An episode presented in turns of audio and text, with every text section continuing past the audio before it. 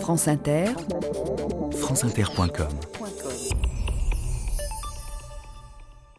Le but de cette réunion d'une exceptionnelle importance était de mettre fin au vaste mouvement de grève qui a créé une véritable paralysie de notre économie. Nous sommes arrivés à un ensemble de conclusions positives et dont on peut dire qu'elles constituent un accord.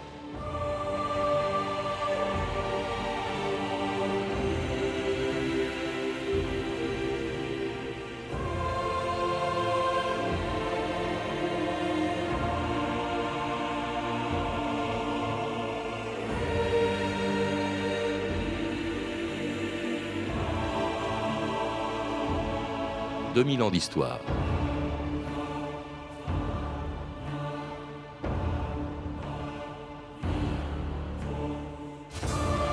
Le vendredi 10 mai 1968, en fin d'après-midi, au siège de l'Union nationale des étudiants de France, le secrétaire général de la CGT, Georges Ségui, et celui de la CFDT, Eugène Descamps, rencontraient les représentants de ces étudiants qui, depuis le 3 mai, manifestaient dans les rues de Paris. Pour la première fois depuis dix jours, les grandes centrales syndicales se joignaient à une révolte des étudiants en organisant une grève générale et une grande manifestation prévue pour le 13 mai.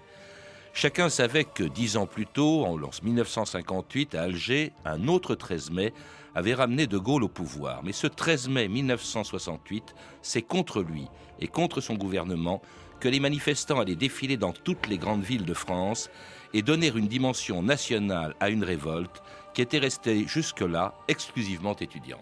Plusieurs centaines de milliers de Parisiens ont défilé cet après-midi entre la République et la place d'Enfer Rochereau pour protester contre la façon dont les forces de police ont récemment rétabli l'ordre dans les rues de Paris à la suite des manifestations d'étudiants.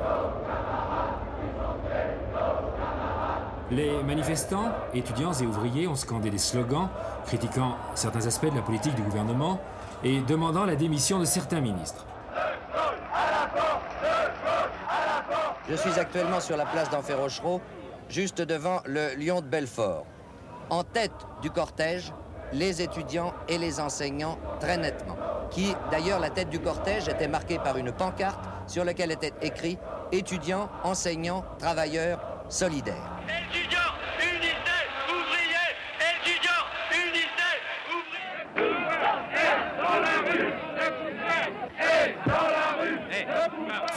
Jean-François Sirinelli, bonjour. Bonjour. C'était le 13 mai 68 à Paris, euh, sur la place d'Enfer Rochereau, un tournant dans l'histoire de mai 68, puisque jusqu'à cette date, il ne s'agissait que d'une révolte étudiante, mais ce jour-là, et pour la première fois, on y voyait des ouvriers en grève. Le mouvement changeait à la fois de nature et d'échelle. C'est ce que vous rappelez dans un livre sur mai 68 que vous venez d'écrire chez Fayard. Comment expliquer cette solidarité entre des étudiants et des ouvriers qui n'ont ni les mêmes intérêts, ni les mêmes préoccupations, ni les mêmes revendications. Ce sont quand même deux mondes très différents, les ouvriers et les étudiants, Jean-François oui, Y a-t-il au bout du compte véritablement solidarité? Solidarité, on l'a vu, c'est le slogan, c'est le mot d'ordre. Comme vous venez de le dire, effectivement, il s'agit de deux mondes différents, très différents, en partie imperméables l'un à l'autre. Pour répondre plus précisément à votre question, il y a, il y a deux lignes de clivage. La première ligne de clivage, c'est une ligne de clivage politique, c'est-à-dire que depuis une dizaine de jours à cette date, les slogans sont des slogans qui viennent plutôt d'une extrême gauche diverse, mais on va dire soit libertaire, soit euh, trotskiste ou maoïste. Qu'on appelle les gauchistes. Voilà. Et bien évidemment, pour euh, la classe ouvrière, très largement euh, syndiquée, notamment par la CGT, c'est une culture politique qui est une culture politique presque ennemie, en tout cas qui n'est pas sur la même longueur d'onde. C'est important, il faut le dire à vos auditeurs.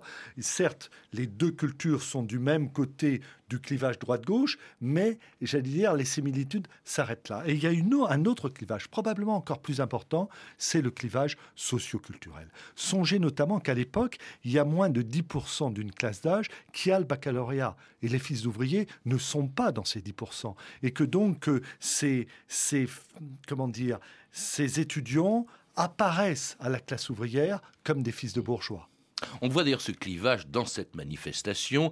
Il était entendu entre les grandes centrales syndicales et les organisations étudiantes que les étudiants qui avaient déclenché le mouvement seraient en tête, et puis derrière, euh, il y aurait euh, les, euh, les syndicats. pas de parti politique, d'ailleurs peu de slogans purement politiques. C'est, pour ce qui concerne les ouvriers, c'est Charlot Dessous. Charlot, c'est évidemment le général de Gaulle. Tout à fait. On a entendu tout à l'heure dans le reportage De Gaulle à la porte, parce que de fait, c'est dix ans après le 13 mai, mais sinon, vous l'avez dit, les revendications, les mots d'ordre, les slogans sont de nature euh, essentiellement euh, syndicale. Donc, euh, ce qui est important, vous le disiez en commençant, c'est qu'on change d'échelle. C'est-à-dire que les gens qu'on évoque aujourd'hui représentent 40% de la population active française. Il faut que vos éditeurs aient en tête cet ordre de grandeur. Jusque-là, on a quelques étudiants parmi les 500 000 étudiants, hein. même si c'est une large part des 500 000 et c'est pas le cas, on reste, si vous voulez, à la marge statistiquement. Là, on est au cœur de la société française. 40% de la population active, 7 millions et demi d'ouvriers à cette époque en France. Alors d'ouvriers que l'on retrouve avec les étudiants dans cette manifestation du 13 mai, après quoi on peut s'attendre évidemment à un retour au calme, les étudiants retournant à la Sorbonne qu'ils ont occupée euh, le même jour, le 13 mai, et puis les ouvriers dans les usines puisque la grève n'était prévue que pour 24 heures. Le 14 donc le travail reprenait partout sauf dans deux usines, l'usine Sud Aviation de Nantes et le lendemain aux usines Renault de Cléon près de Rouen, deux usines à partir desquelles la grève allait reprendre dans toute la France et la paralyser pendant 15 jours. Depuis trois jours, les ouvriers occupent l'usine Sud Aviation de Nantes-Bougnay, consignant la direction et les cadres dans leurs bureaux. Et cette nuit, c'est l'usine Renault de Cléon, près de Rouen, qui a été occupée, et là aussi, les cadres de direction se trouvent bloqués à l'intérieur de l'entreprise. Dans la matinée, l'usine Renault de Flins arrêtait à son tour le travail pour une durée illimitée, depuis 14 heures, les drapeaux rouges flottent aux fenêtres. Les 10 500 ouvriers sont pratiquement tous en grève. Un de nos reporters, Gérard Chagnon, s'est rendu sur place. Il a interrogé les délégués CGT et CFDT sur les raisons de ce mouvement. Euh, nous avons appris que les ouvriers de Cléon étaient en grève, en grève illimitée. Est-ce que les autres usines Renault vous suivent? Le, Mans est paralysé. le Mans est complètement paralysé. Plein est complètement paralysé. on peut dire. Euh, euh, Cléon complètement paralysé. Et je pense que Billancourt en fera de même. La grève a fait tache d'huile. Les trains, les bus, les métros, les avions sont arrêtés. Le mouvement ouvrier a pris le pas sur le mouvement étudiant. Les arrêts de travail avec occupation des locaux se multiplient avec une rapidité foudroyante. Vendredi soir, on comptait 20 000 grévistes. Dimanche matin, on en compte 2 millions. Et il y en aura même jusqu'à 7 millions et demi, je vais vous le rappeler, Jean-François Sirinelli, euh, qui seront en grève à partir de mouvements de grève qui semblent venir de la base. Cette grève qui allait paralyser la France comme elle ne l'a jamais été depuis 1936, depuis le Front populaire, eh bien, euh, elle démarre à la base, sans consigne des dirigeants syndicaux. Oui, et il faut le rappeler, toute cette situation va déboucher sur le mouvement social le plus important de l'histoire sociale du XXe siècle. C'est ça qu'il faut bien avoir en tête. Et de fait, ce mouvement social intense commence de façon très désordonnée, et vous le disiez à la base, car le 13 mai, on le disait tout à l'heure, il y a la grève générale. Mais par-delà le mot pompeux de grève générale, en fait, c'était simplement un arrêt de travail pour le 13 mai pour permettre essentiellement aux manifestants d'aller aux manifestations. Et théoriquement, dans l'esprit des syndicats, dès le lendemain, mardi 14 mai, les choses devaient reprendre, l'activité devait reprendre. Et la surprise vient du fait que, d'abord, dans deux usines, vous les avez rappelées tout à l'heure, le travail ne reprend pas. et ensuite, tout à fait. Et ensuite, il y a une traînée de poudre. Donc, nous sommes le 14 mai. À la fin de la même semaine, le samedi et le dimanche, on peut dire qu'une partie de l'activité économique du pays est paralysée. C'est-à-dire qu'en 5-6 jours, il y a un mouvement de basculement, qui est une énigme pour l'historien, puisqu'on a dit tout à l'heure que d'une certaine façon, les syndicats, dans un premier temps, non seulement traînent des pieds, mais d'une certaine façon, sont hostiles à un tel mouvement. Et oui, parce qu'il faudra attendre le 20 mai, puisque pour que le secrétaire général de la CGT, donc Georges Ségui, aille à Boulogne-Billancourt, le fief de la CGT, pour donner sa caution à la grève. Au nom de la CGT, persuadé de traduire les sentiments profonds des 3 millions de travailleurs de France à présent en grève et de tous ceux qui cessent en ce moment le travail en occupant les usines, je salue en vous les artisans exemplaires de ce qu'il convenait de faire au lendemain de la grande grève générale de 24 heures du 13 mai.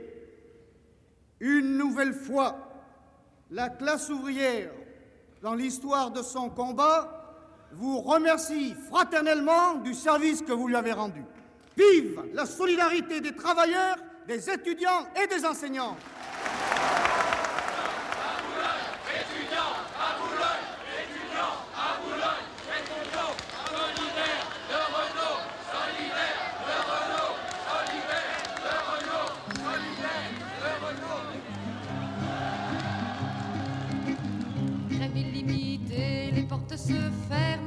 Se forme, grève illimitée. Les bras fatigués délaissent la chaîne, les tours sont muets. Grève illimitée, grève illimitée. Quand elle monte des usines, la colère, la colère. Quand elle monte des usines, la colère, à la voix des machines. La révolution, le mot est lâché plein mois de mai. La révolution, entre les pavés, des fleurs vont pousser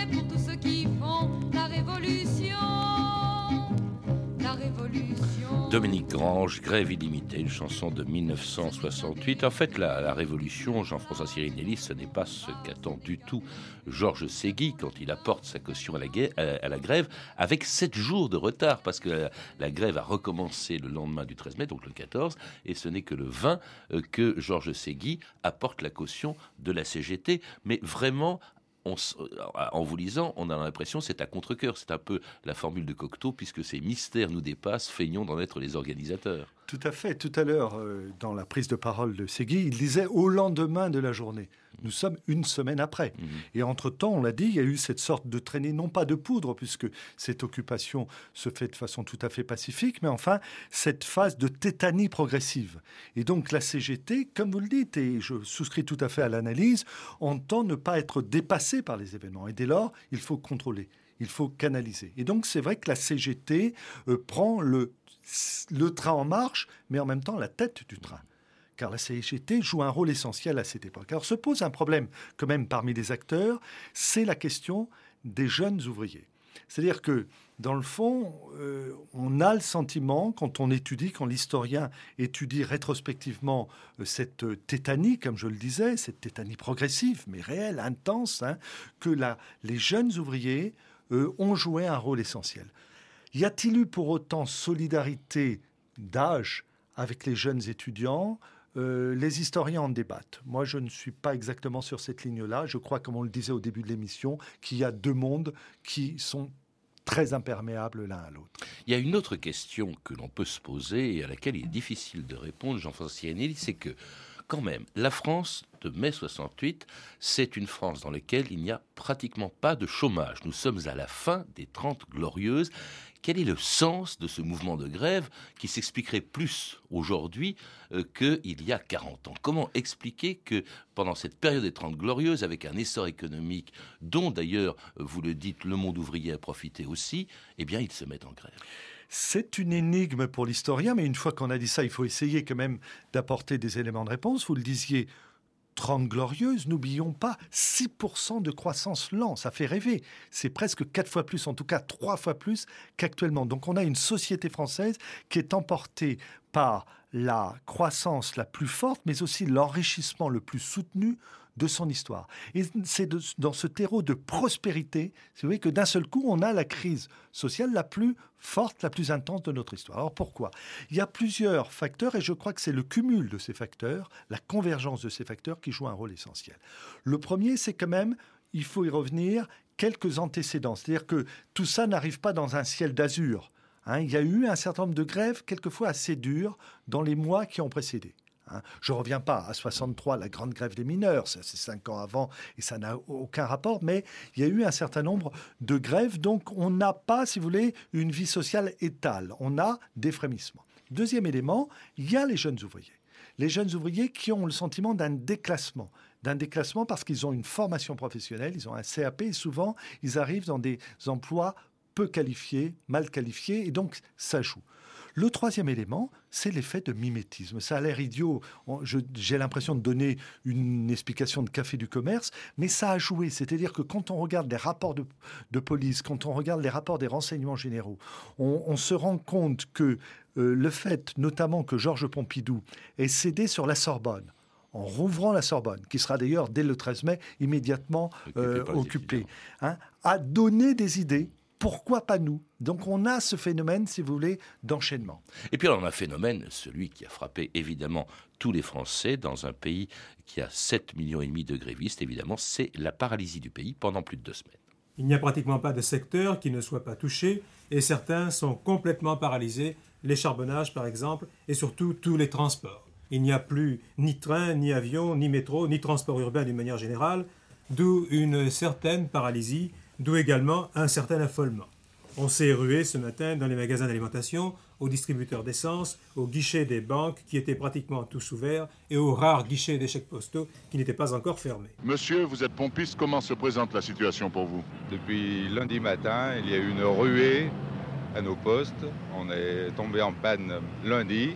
Oh ben, c'est un peu de provision parce qu'on ne sait jamais ce qui peut arriver. Quoi. On vient surtout de, des pâtes, de la farine, de l'huile, du sucre. Vous voyez ce que la ménagère se sert le plus souvent eh Bien, Moi, je crois que c'est l'affolement des gens qui m'oblige un petit peu à acheter parce que je vois que tout le monde achète et bientôt, il n'y aura plus rien dans les magasins. On se ravitaille, quoi, c'est normal. N'y a plus rien dans les magasins. C'est ce que retenait, euh, c'est ce que retiennent les Français qui ont vécu ces moments. Euh, Jean-François Sirinelli, c'était la pénurie, l'affolement général. On se précipite pour acheter du sucre, de la farine, etc. Ça aussi, c'est important. L'affolement, mais dans un contexte qui est en même temps un contexte de bonheur. C'est ça. Ce qui est passionnant dans mai 68, c'est que c'est un événement, comme je l'ai appelé, Janus, c'est-à-dire qu'il y a plusieurs faces à la fois. Et ce qu'il faut retenir, c'est que dans un premier temps, d'abord, c'est pas simplement la classe ouvrière qui est en, grève. C'est ça la grande différence avec 36. Euh, rappelle 36 les occupations d'usines. Là, c'est une similitude. Mais en 36, à part les employés des grands magasins, les employés, le tertiaire n'est pas en grève. Là, les employés sont en grève. Les banques sont fermées. Donc, si vous voulez, on a une paralysie D'autant que, on l'a dit dans le reportage, comme les transports ne fonctionnent plus, ceux qui ne font pas la grève, de toute façon, ne viennent pas travailler. Donc, on est au cœur de tout ça. Il y a du gaz, l'électricité, hein, tout ça. Alors, les, centrales syndicales ont maintenu un certain nombre de services. Tout à fait. On a, on appellera ça de nos jours un service minimum dans, dans ce secteur euh, essentiel. Mais donc, ce qui est intéressant, c'est que si vous faites un, un radio-trottoir de nos jours et si vous demandez aux gens issus de tous les milieux et pas simplement du milieu étudiant, qu'est-ce que vous avez retenu de mai 68 Souvent, vous le disiez tout à l'heure, ce que les Français ont retenu, c'est cette paralysée, cette peur du, lendemain. Mais au début, c'est pas cette peur qui l'emporte. C'est ces moments de temps suspendu, de paroles débridées, de bonheur. Et du coup, c'est ce qui fait le, le jeu de Georges Pompidou. Parce que Georges Pompidou attend que l'opinion bascule. On n'en est pas là vers le 20 mai. Alors il y a aussi l'ORTF, notre maison, qui était en grève du 17 au, 23 juin. Hein. ça, a duré euh, très longtemps. Les étudiants qui discutent à la Sorbonne, ça en a beaucoup parlé, qui disparaissent des rues jusqu'à ce qu'on les y revoie le 22 mai. Euh, il y a eu une décision assez malheureuse du ministre de l'Intérieur, Christian Fouché, qui a interdit de séjour euh, Daniel Cohn-Bendit. Et voilà qu'à partir du 22, 23, 24, eh bien, les étudiants continuent de manifester. Et puis il y a un grand absent aussi, c'est général de Gaulle. De Gaulle ne s'est pas exprimé jusqu'au 24 mai. On ne sait pas ce qu'il pense, on ne sait pas ce qu'il veut faire. Euh, il ne bouge pas, il, n'a, il refuse de parler avant une allocution qui était déjà prévue de longue date, le 24 mai. Il a même disparu en Roumanie pendant plusieurs jours, du 14 au 18 mai, euh, Jean-François Sirinelli. Pourquoi? Alors là aussi, c'est difficile parce que quand on reconstitue, vous avez raison, c'est étonnant. Hein. En même temps, il faut bien voir que dans un premier temps, il estime que tout ça n'est pas de son ressort. Il faut jamais oublier que lors de la première nuit des barricades, le 10 mai, il a été se coucher. Mhm. Il a été se coucher et à 2 heures du matin, on ne le réveille pas. Hein. Deuxièmement, il part en Roumanie. Alors pourquoi? Parce que je crois que dans un premier temps, il a sous-estimé le mouvement tout simplement parce qu'il ne l'a pas compris. Pour lui, c'est une sorte de super monome, en quelque sorte, de chahut d'étudiants. Hein, il ne euh, veut pas donner le sentiment qu'il lui accorde de l'importance. Absolument, absolument. Donc c'est subalterne ce sont des affaires qui ne nous regardent pas, pense-t-il. Sauf que les affaires le rejoignent au bout d'un moment. Et finalement, il ne parle qu'à la date prévue, le 24 mai 1968 à 20h, à l'heure d'ailleurs où des étudiants manifestaient encore dans les rues de Paris et l'écoutaient euh, sur leur transistor, une intervention dans laquelle De Gaulle annonce de vagues réformes et qui a lieu au moment précis d'ailleurs, euh, euh, qui allait au contraire, alors qu'il voulait ramener le calme, eh provoquer une des nuits les plus violentes de mai 68.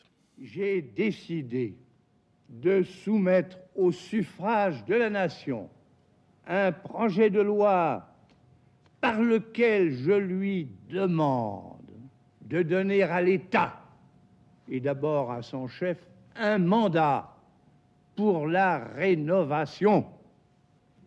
Françaises, Français, au mois de juin, vous vous prononcerez par un vote. Au cas où votre réponse serait non. Il va de soi que je n'assumerai pas plus longtemps ma fonction.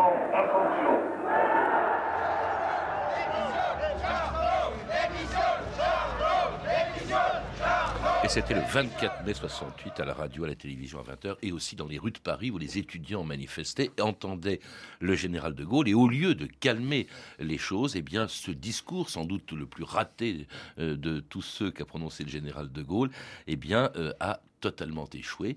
Euh, j'ai mis, j'ai misé à côté de la plaque, a dit De Gaulle lui-même, le reconnaissant. Absolument, il dira à Jacques Faucard, le soir même d'ailleurs, il l'a senti très vite, et dans les jours suivants, son impression sera encore confortée par les témoignages qu'il aura. Il dira, j'ai misé à côté de la plaque. Alors pourquoi? Ce qui est intéressant, c'est que il use des mêmes moyens qu'auparavant la dramatisation. Vous avez vu, ils disent, dans le fond, si vous répondez au référendum que je vous annonce non, eh ben, je me retirerai. Simplement, l'élément nouveau, c'est que la magie du verbe gaulliste n'opère pas.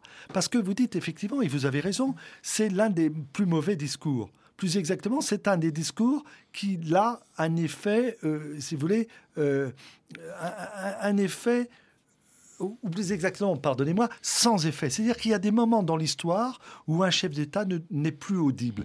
Et c'est ce qui a lieu ce jour-là.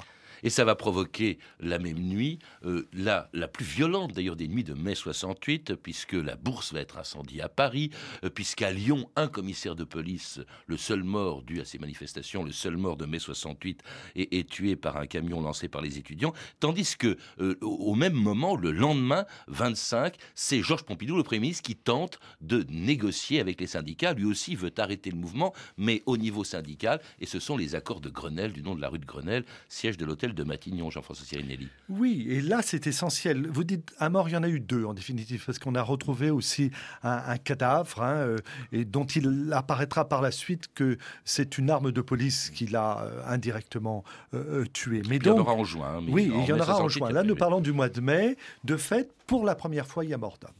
On l'a dit, le chef de l'État n'était plus audible. Donc on entre dans une phase où le pouvoir politique, en cette fin de semaine, paraît ne plus avoir prise. Sauf que il y a un deuxième homme dans la diarchie républicaine, c'est le, Premier ministre. Et le Premier ministre entame rue de Grenelle, effectivement, des négociations à cette date au ministère du Travail. Des négociations qui vont durer euh, pendant 29 heures euh, et puis aboutir quand même à des concessions importantes. Il va y avoir euh, une augmentation du SMIC de 35%, des salaires de 7 à 10%, avantage important, mais que refusent les ouvriers de chez Renault lorsque Georges Ségui vient lui présenter ses accords de Grenelle à Boulogne-Billancourt, une heure après les avoir signés avec le Premier ministre Georges Pompidou aujourd'hui, lundi, à plus de 7h30 du matin.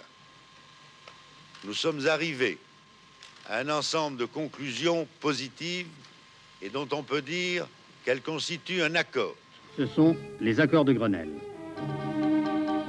Mais lorsque le secrétaire général de la CGT en précise les modalités aux ouvriers de Renault, c'est le refus pur et simple. 29 heures durant, nous avons livré bataille dans des conditions difficiles, face à un adversaire tenace, mais tout de même suffisamment ébranlé par la grève générale pour que nous ayons pu lui imposer des concessions.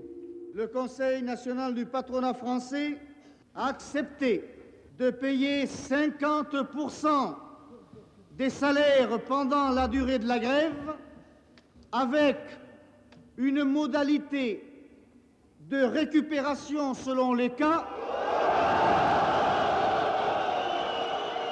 Et d'après ce qui vient de se passer, ça ne sera pas le cas de chez Renault.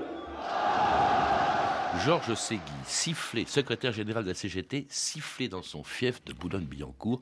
On n'avait jamais vu ça, euh, Jean-François Sirinelli.